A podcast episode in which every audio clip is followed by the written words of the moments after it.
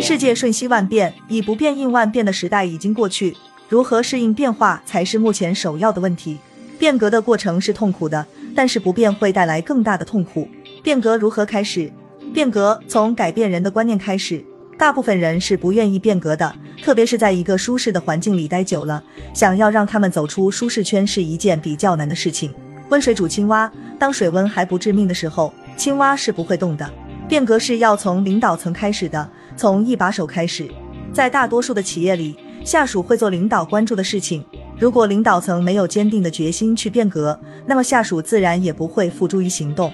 如果领导只是嘴上说说，开几个会，表几次态，事后并不追踪，或者随口问一问也就过去了，那么势必最终的结果是恢复到以往的常态。只有领导层真正意识到必须要变革了，能够从自身的行为上真正做出改变，并且将这种意志传递给下属，带给所有人。最重要的一点是自身要带领和推动变革的产生。有些老板很想变革，于是请来一个人去做变革。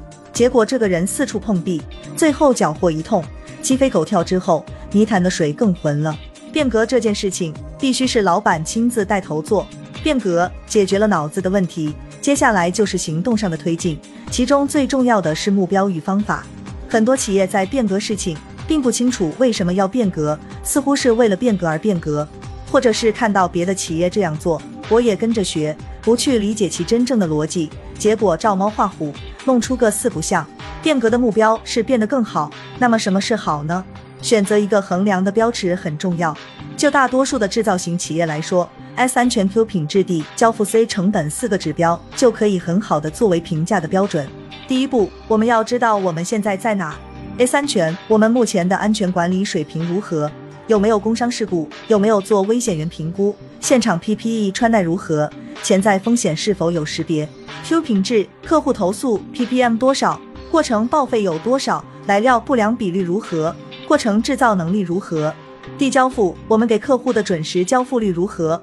供应商送货的准时交付率如何？C 成本，成本涉及的料工费因素有很多，在生产过程中可以选取生产效率这个指标来体现我们所投入的资源是否被有效利用，是否存在浪费。生产效率指标可以使用标准产出工时、实际投入工时来做计算。这些我们需要通过现状诊断来获取真实的第一手信息。现状诊断有很多工具，其中现场的密集抽样可以为我们提供一个现状的数据化侧写。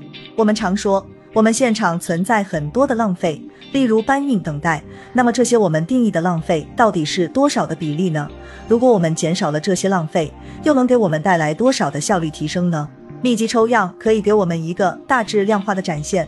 所谓的密集抽样，是对一片生产区域选取一个时段、一个班次、一天或几天，按照一定的行走路线，有一定频次的对现场的人员进行一个工作状态的观察，从而形成一个现场整体运行状态的描绘，让我们能看到现场到底有少比例的时间是在做增值工作，还有多少比例在做其他的非增值工作。